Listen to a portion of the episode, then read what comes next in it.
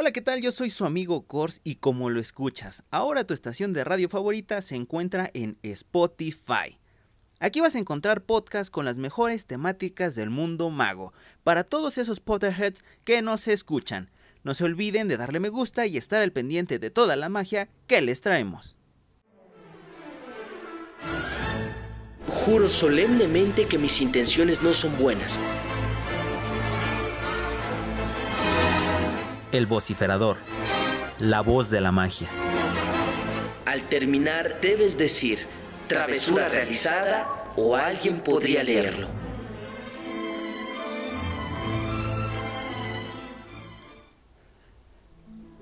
La historia que estás a punto de escuchar es solo una muestra, mis queridos estudiantes y algunos muggles, que la magia es una herramienta para todos aquellos que tienen buenas intenciones y una carga muy pesada para los aprovechados que buscan su beneficio.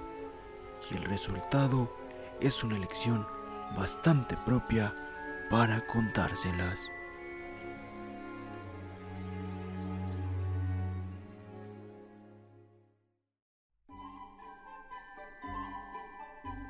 Hace mucho tiempo, en una región muy lejana, vivía un rey idiota, que decidió que solo él debía ejercer el poder de la magia. Mandad al ejército la orden de formar una brigada de cazadores de brujas y hacedlas desaparecer de todo mi reino.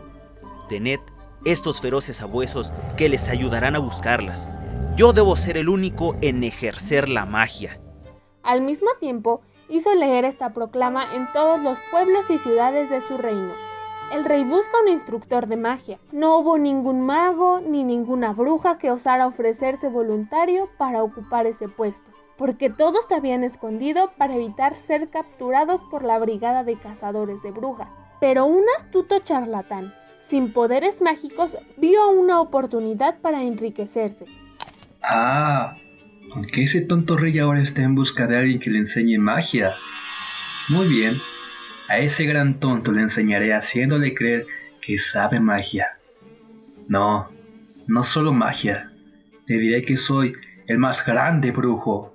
Se presentó en el palacio y declaró ser un mago de portentosa habilidad. ¿Y quién sos vos? ¿A qué venís a mi palacio? Su Majestad, vengo ante usted por su solicitud de un instructor de magia. Ante usted se encuentra el más grande brujo que ha existido.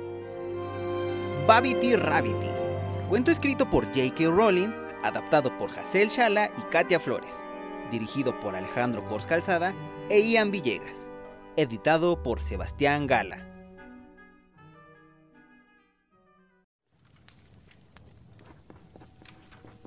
Probadlo. Muéstrame tu magia, gran brujo. Muéstrame ser digno de ser mi tutor. Como usted ordene, señoría. Para demostrarlo, realizó unos sencillos trucos con los que convenció al rey idiota de sus poderes mágicos. De inmediato fue nombrado hechicero mayor y profesor particular de magia del rey. Espléndido, gran mago, espléndido. Oficialmente os llamáis hechicero mayor y profesor particular de magia del rey. Majestad, es todo un placer para mí servirle. Únicamente pido a cambio unas cuantas cosas. Nombrarlo hechicero mayor. Lo que pida lo tendrá. Entonces el charlatán pidió al rey que le diera un gran saco lleno de oro para comprar varitas y otros artículos mágicos indispensables. También le pidió unos rubíes, grandes a ser posibles, que utilizaría para realizar encantamientos curativos, y un par de cálices de plata, donde guardar y madurar sus pociones. El rey idiota se lo proporcionó todo. Oh, ese rey es un total tonto. Me ha dado una fortuna por unos simples trucos. Habré de volver por más. Ya veré qué inventar. El charlatán escondió el tesoro en su casa y regresó al palacio. No sabía que una anciana que vivía en una casucha aledaña en los jardines reales estaba observándolo. Se llamaba Babity era la lavandera encargada de que la ropa de cama de palacio estuviera siempre suave, blanca y perfumada. Asomándose por detrás de unas sábanas tendidas, Babity vio como el charlatán partía dos ramitas de un árbol antes de entrar en el palacio.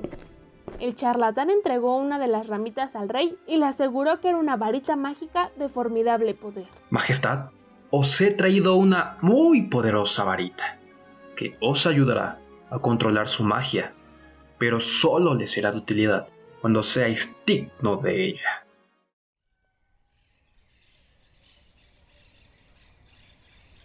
Todas las mañanas, el charlatán y el rey idiota salían a los jardines del palacio, donde agitaban sus varitas y gritaban tonterías al cielo. El charlatán realizó unos trucos más para que el monarca siguiera convencido de la gran destreza de su hechicero mayor y del poder de aquellas varitas que tanto oro le habían costado. Alak Snork Knight sabes attack. Sí, muy bien, Su Majestad, siga así. Está avanzando muy rápido. Es un gran estudiante. Ahora, las vueltas y brincos que os he enseñado. Una mañana, mientras ambos agitaban las ramitas, brincaban describiendo círculos y gritaban versos sin sentido. Llegaron a oídos del rey unas fuertes risotadas. Babity la lavandera estaba observándolos desde la ventana de su casucha y reía tan fuerte que no tardó en desaparecer de la vista, porque las piernas no la sostenían. No, no, no, no, no. Debo ofrecer un aspecto ridículo para que una vieja lavandera ría de esa forma. Estoy cansado de tanto practicar. ¿Cuándo podré realizar hechizos ante mis súbditos, hechicero mayor? No le dé importancia a su majestad. Usted va muy avanzado ya. Solo debe practicar un poco más para ser el más grande mago. No desesperéis, mi rey. En absoluto, nada de esperar más. Mañana invitaremos a nuestra corte a ver cómo su rey realiza magia. Es una orden. Ay, Majestad, eh, eso es imposible.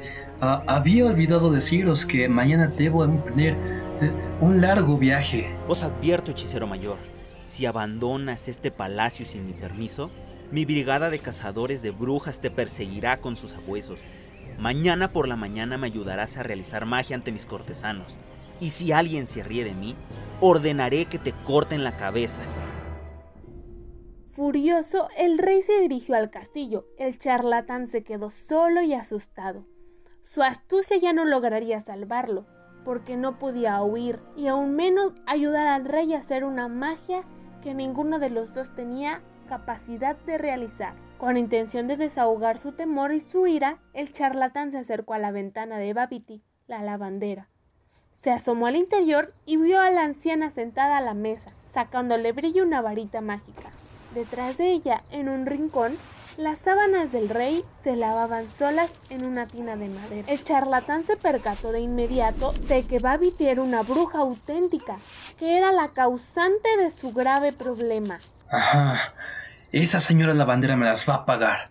Por su culpa estoy en este embrollo ahora. Bruja miserable, tus carcajadas me van a costar muy caras. Si no me ayudas, te denunciaré por bruja y será a ti a quien despedacen los abuesos del rey. no se os preocupe, viejo charlatán. Os ayudaré todo lo que pueda con sus mentiras. Más os vale. Os escondéis tras un arbusto, y mientras yo le digo a vuestro rey qué hacer, tú practicarás tu magia, bruja. Y así se hará, oh gran hechicero. Pero, ¿qué pasará, señor, si el rey intenta realizar un hechizo que Babiti no pueda ejecutar. es imposible que la imaginación de ese idiota supere tu magia. A la mañana siguiente, todos los cortesanos y cortesanas del reino se congregaron en los jardines del palacio. El rey subió con el charlatán a una tarima que habían instalado allí para la ocasión. Primero haré desaparecer el sombrero de aquella dama. Desde un arbusto cercano, Babity apuntó con su varita mágica al sombrero y lo hizo desaparecer. Evanesco. El público quedó sumamente asombrado y admirado. Aplaudió con entusiasmo al jubiloso rey.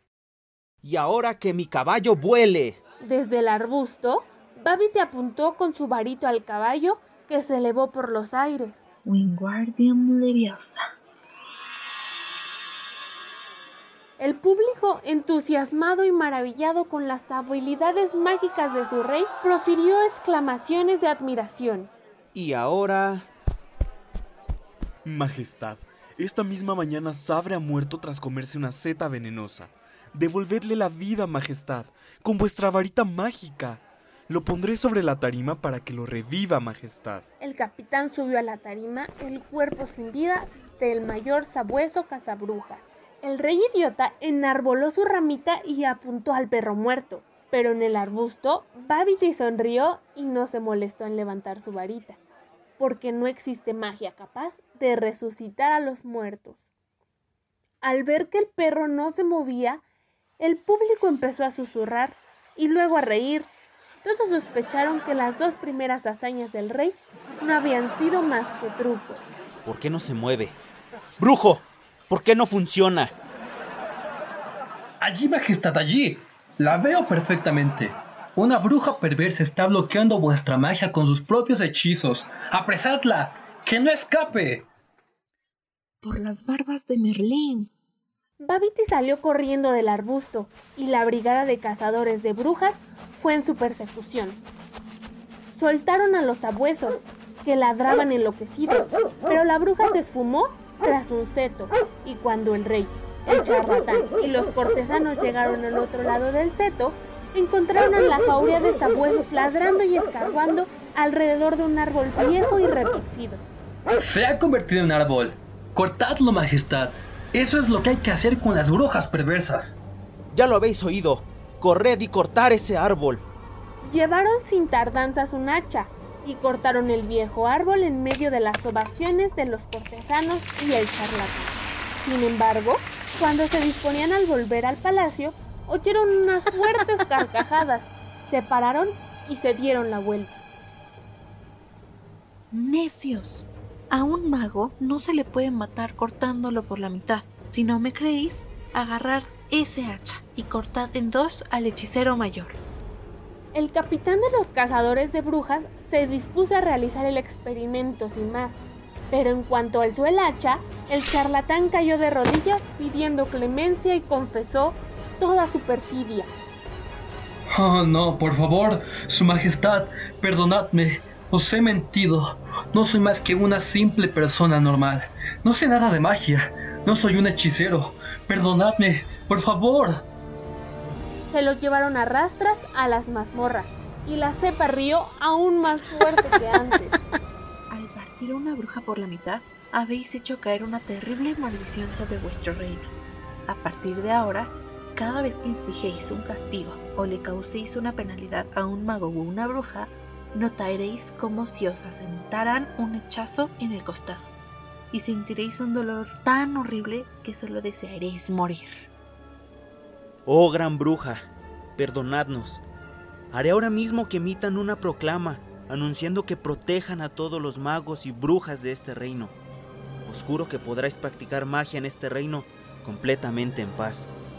Eso está muy bien, pero todavía no habéis reparado el daño que le habéis causado a Babity. Por favor, pedidme lo que quieras. Haré cualquier cosa.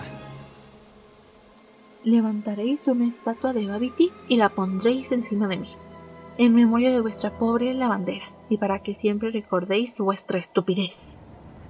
Y así se hará, así se hará. Voy a traer al más grande escultor de todo el reino, y hará la mejor escultura de oro macizo. A continuación, el avergonzado rey y todos los cortesanos volvieron al palacio y dejaron a la cepa riendo a carcajadas. Cuando los jardines quedaron desiertos, de un agujero que había entre las raíces de la cepa salió un robusto y bigotudo conejo con una varita mágica entre los dientes. ese rey tonto y ese charlatán han tenido su merecido, y yo he conseguido una gran recompensa. Babity abandonó los jardines dando brincos y se marchó muy lejos, y allí sobre la cepa fue colocada una estatua de oro de una lavandera, y en ese reino nunca volvieron a perseguir a ningún mago ni ninguna bruja.